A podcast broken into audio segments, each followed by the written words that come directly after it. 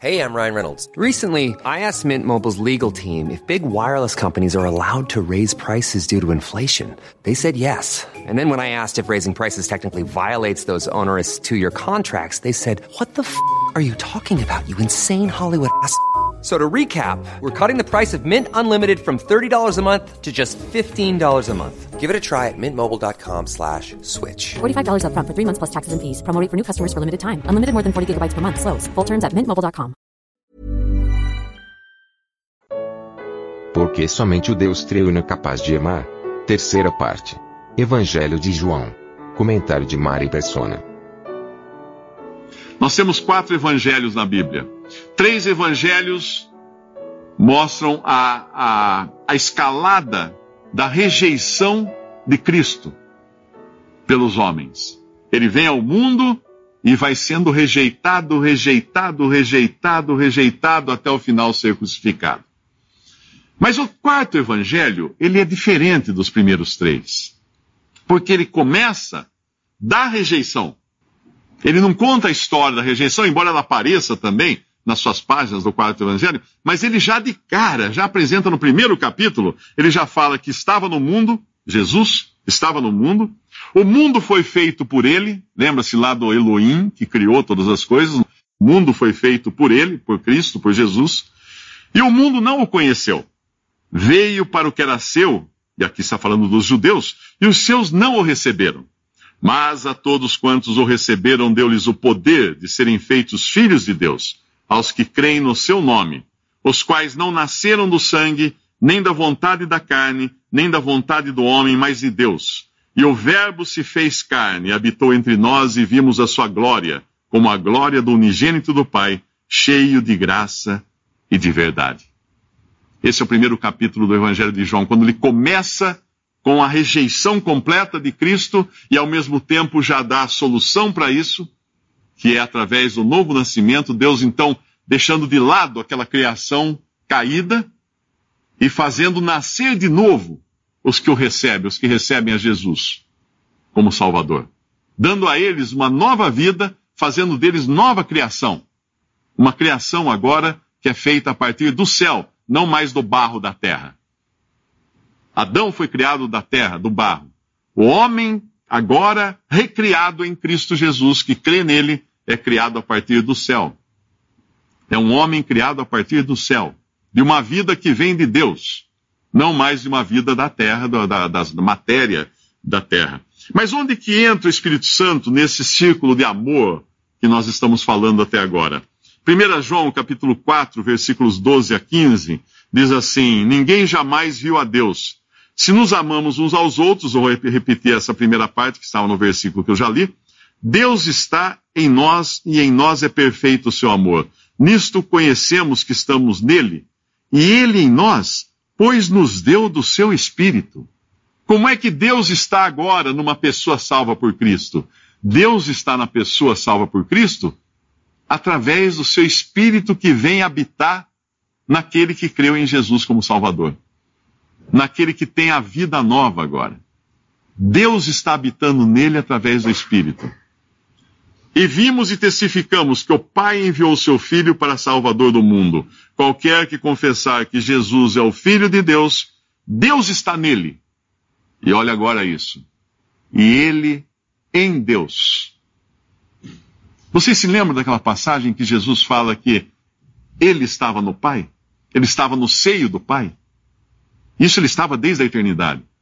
Mas agora Deus recebe para si criaturas que estavam perdidas, que Cristo redimiu na cruz. Para quê?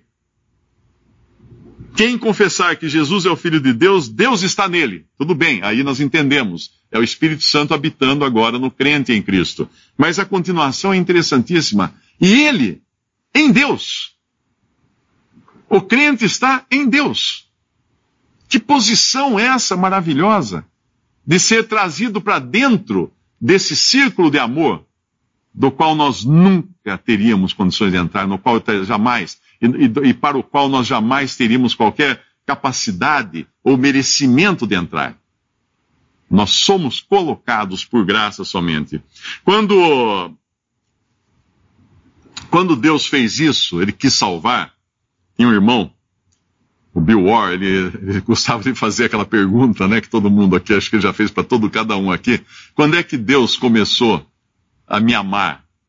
Aí a gente sempre fala assim, ah, acho que quando Cristo morreu, ou quando você se converteu, eu falo assim, não, Deus nunca começou a me amar, porque Deus sempre me amou. O amor de Deus sempre existiu e na sua, ele já lançava no seu prospecto quem seriam os objetos desse amor. Em João 17, de 20 a 23, quando Cristo roga ao Pai, ele vai fazer uma coisa que é muito interessante também, porque eu comecei falando aqui da Trindade, que são três pessoas, um Deus. Agora veja o que Deus faz, transformando muitas pessoas em uma noiva para o seu filho. Uma pluralidade numa unidade. Assim como Deus é uma pluralidade de pessoas, Trindade, Pai, Filho e Espírito Santo, mas é um. Deus quis fazer com que o plural das pessoas que crescem no seu filho se tornassem um também. Claro, não tendo divindade, né? Claro. Mas se fossem um. E ele roga em João 17, versículo 20, ele fala assim: Não rogo somente por estes, falando dos discípulos que estavam ali com ele naquela hora, mas também por aqueles que pela sua palavra hão de crer em mim. Aqui ele falou do Mário. Ele falou de cada um que creu nele um dia. Ele já estava rogando por cada um de nós que um dia iríamos crer em Jesus. Não rogo só por esses, Pedro, Tiago, João, etc., mas também por aqueles que pela sua palavra hão de crer em mim, para que todos sejam um. Como tu, ó Pai, o és em mim e eu em ti, que também eles sejam um em nós. Em nós, a Trindade. Ele não fala sejam um em mim, ou sejam um no Pai, sejam um em nós. Olha a Trindade. Para que o mundo creia que tu me enviaste. Eu dei-lhes a glória que a mim me deste. Ah, que, que graça, que, com, que compartilhar é esse? De Cristo ter dado a glória que ele recebeu do Pai para pecadores vis perdidos que ele resgatou. Eu dei-lhes a glória que a mim me deste para que sejam um, como nós somos um. Pai, Filho e Espírito Santo. Eu neles, tu em mim, para que eles sejam perfeitos em unidade. E para que o mundo conheça que tu me enviaste a mim, e que os, te, e que os tens amado a eles, como tem, me tens amado a mim. Gente, isso é terrível. Isso faz a gente ficar pequenininho, desse tamanhinho. Imagina que aquele amor que o pai teve desde toda a eternidade pelo filho é o mesmo amor que ele tem por cada um que ele resgatou, por cada um que foi salvo por Cristo. É muito, é muito grande esse pensamento. Uh, uh, e que os tens amado a eles como me tens amado a mim. Você já pensou que você é amado por Deus, Pai, da mesma forma que o Pai ama o seu filho Jesus? Você já ponderou isso? E se você estiver fora desse círculo de amor, o que, que está fazendo? Só resta juízo, só resta perdição para aqueles que não estão dentro desse círculo de amor. Um Deus solitário não pode ser amor porque não pode amar e nem ser amado. Por isso que o Deus já na eternidade já era amor, já amava, já era amado quando não existia nenhum ser humano por aqui. Para existir amor, então, precisa ter um relacionamento. E pela eternidade, Pai, Filho e Espírito Santo mantiveram esse relacionamento de amor. Portanto, eu queria deixar bem frisado aqui que somente um Deus triuno pode satisfazer o desejo de amor que há em cada coração. Mas não é só de amor que eu queria falar aqui hoje. Nós temos ainda alguns cinco minutos aí. Eu queria acrescentar mais uma coisa que é desejo do ser humano. É outra palavra que a gente vê o tempo todo. Todo mundo quer. Liberdade. Liberdade. Eu quero amor, mas eu quero liberdade. Eu quero ser livre. E como que eu posso ser amado por Deus e ao mesmo tempo ser livre. Porque geralmente quando se fala em evangelho, a pessoa fala assim, Ih, lá vem uma lista de regras para seguir. Ih, agora eu estou preso. Vou ficar preso numa religião. Vou ficar. Então o que tem a ver a liberdade com esse amor?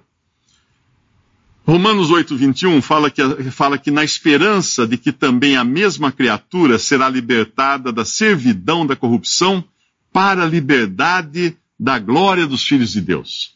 Ele está falando da criação e está se referindo à liberdade da glória dos filhos de Deus. Por quê? Porque os filhos de Deus têm uma liberdade. Uma liberdade que ninguém conhece a não ser que tenha se convertido a Jesus, que tenha crido em Cristo como seu Salvador. Porque enquanto uma pessoa não crê em Cristo, ela não está liberta, ela está presa. Ela é escrava do pecado, escrava de Satanás, e paira sobre si uma pena, como uma espada pendurada por um fio de cabelo. Rompeu esse fio de cabelo, acabam as chances dela poder se libertar. Ela vai ser julgada e vai ser condenada. Em Colossenses capítulo 1, vamos, vou ler um trecho grande aqui para nós terminarmos. Em Colossenses capítulo 1, do versículo 12 em diante, diz assim: Dando graças ao Pai que nos fez idôneos para participar da herança dos santos na luz. Eu já falei que herança é essa, que somos coerdeiros com Cristo depois de crermos em Jesus. O qual nos tirou da potestade das trevas, do poder das trevas, e aí é onde estão presos os que ainda não se converteram a Cristo. Ainda estão debaixo do poder das trevas, estão sendo controlados por Satanás e às vezes nem sabem disso. Acham que estão vivendo, vivendo a vida uh, do jeito que bem entendem. Não estão. Estão presos, estão como, como uma enxurrada que tem que seguir aquela canaleta na montanha. Ela não consegue sair daquela canaleta. Ela tem que seguir. O qual nos tirou da potestade das trevas, nos transportou para o reino do Filho do seu amor esse é o círculo do qual, estava me do qual estava falando. Em quem temos a redenção pelo seu sangue que foi derramado para pagar pela nossa libertação, a saber, a remissão dos pecados, a retirada dos pecados, o qual é a imagem, falando de Jesus, do Deus invisível, o primogênito de toda a criação, porque nele foram criadas todas as coisas que há nos céus e na terra, visíveis e invisíveis, sejam tronos, sejam dominações, sejam principados, sejam potestades, tudo foi criado por ele e para ele. E ele é antes de todas as coisas, e todas as coisas subsistem por ele. E ele é a cabeça do corpo da igreja, é o princípio e o primogênito dentre os mortos, para quem tudo tem a preeminência. Porque foi do agrado do Pai que toda a plenitude nele habitasse, e que, havendo por ele feito a paz pelo sangue da sua cruz, por meio dele reconciliasse consigo mesmo todas as coisas, tanto as que estão na terra como as que estão nos céus. A vós também, que noutro tempo eres estranhos e inimigos do entendimento, pelas vossas obras más, agora, contudo, vos reconciliou no corpo da sua carne, pela morte, para perante ele vos apresentar santos irrepreensíveis e inculpáveis. Não haveria outra maneira de nós, pecadores perdidos, nos apresentarmos diante de Deus santos, irrepreensíveis e inculpáveis, se não fosse pelo amor de Deus por nós, de entregar seu filho para derramar seu sangue na cruz, para nos purificar de todo o nosso pecado. O sangue de Jesus Cristo, seu filho, nos purifica de todo pecado. E nós entramos então nesse relacionamento que alguém vai falar assim, mas eu queria ser livre. Sim, isso, essa é a liberdade que Deus oferece. A liberdade de estar no círculo de amor do Deus eterno, do Deus Pai, do Deus Filho e do Deus Espírito Santo. Estar nesse, nesse círculo de amor, com total liberdade dentro desse círculo de amor, eternamente. Ah, mas eu queria liberdade. É. Se você fosse um trem, você aceitaria uma liberdade dos trilhos?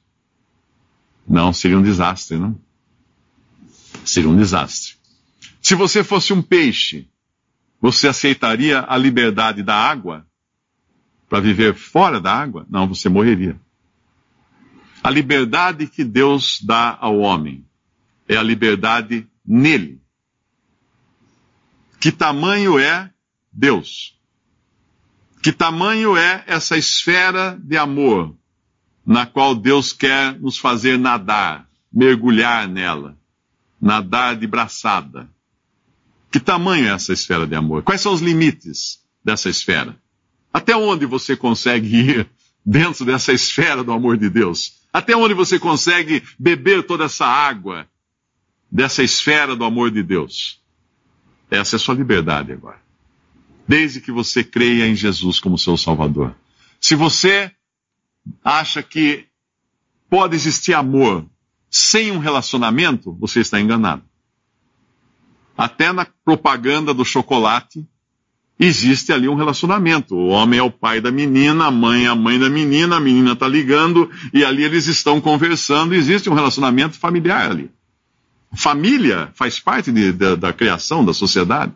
Existe relacionamento e o relacionamento é o que justamente cria a liberdade para você poder desfrutar do amor. E o amor de Deus não é diferente.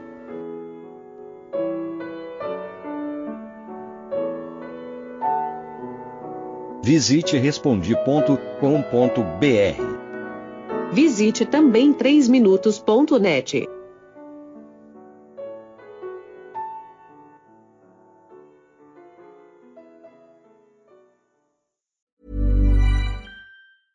Imagine the softest sheets you've ever felt. Now imagine them getting even softer over time. That's what you'll feel with Bowl and Branch's organic cotton sheets. In a recent customer survey, 96% replied that Bowl and Branch sheets get softer with every wash. Start getting your best night's sleep in these sheets that get softer and softer for years to come. Try their sheets with a 30-night guarantee. Plus, get 15% off your first order at bowlandbranch.com. Code BUTTERY. Exclusions apply. See site for details.